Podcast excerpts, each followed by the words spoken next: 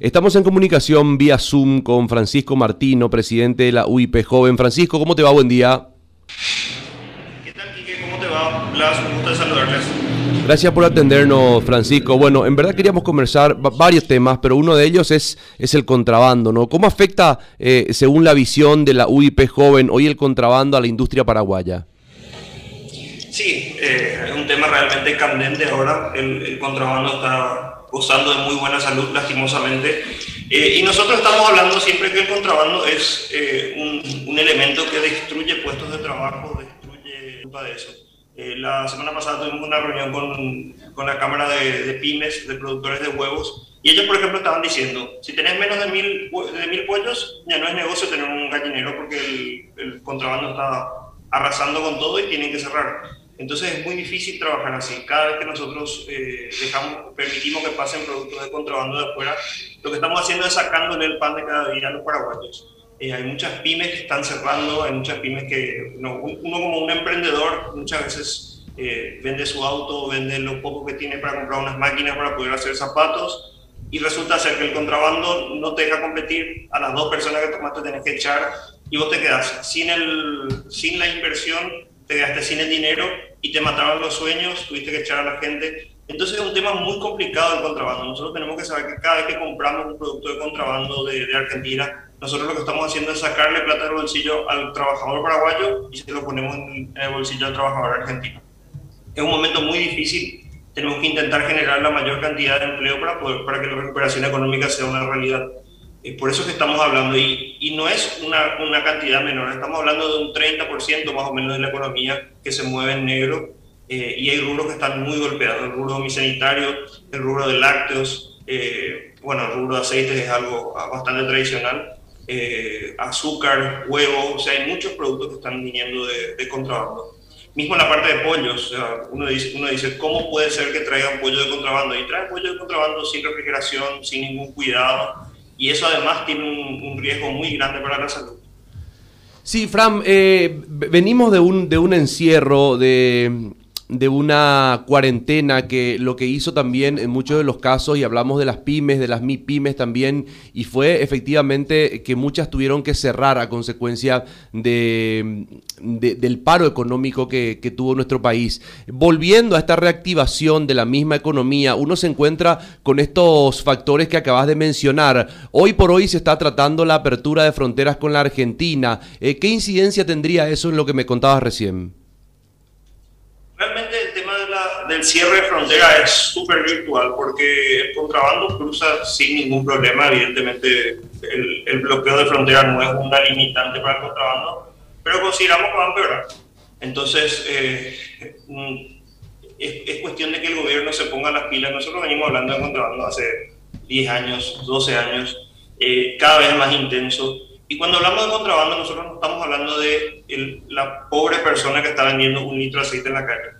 Estamos hablando de una logística gigante que mueve 30% de la economía. O sea, nosotros no estamos hablando del pequeño último de la, de la cadena que es el que está siendo afectado. Nos estamos hablando de un negocio muy grande, financiado, un negocio muy grande que tiene muchísima logística y eso es lo que se tiene que atacar. Lo que, lo que molesta a nuestro criterio es que el contrabando ya está desnudo en todos lados. Uno va a los mercados y uno encuentra productos de contrabando en todos lados. Ni siquiera se disimula ya, entonces es demasiado evidente que no hay, no, no sé si no son efectivos los controles, no sé cuál es el problema, pero el problema está para nosotros. El contrabando está posando en muy buena salud.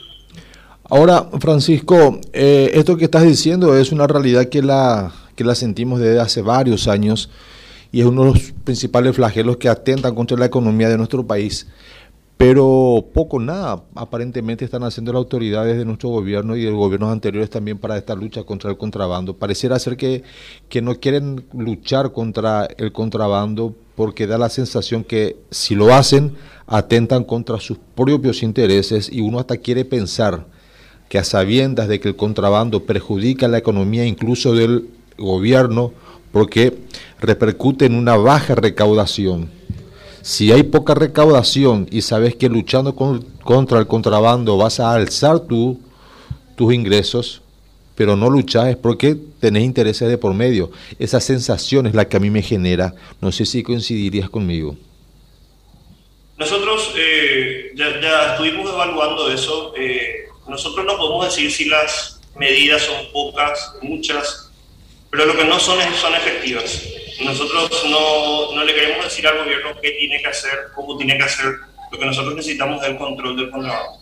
Eh, impositivamente es una realidad. En vez de subir los impuestos deberíamos empezar a recaudar más.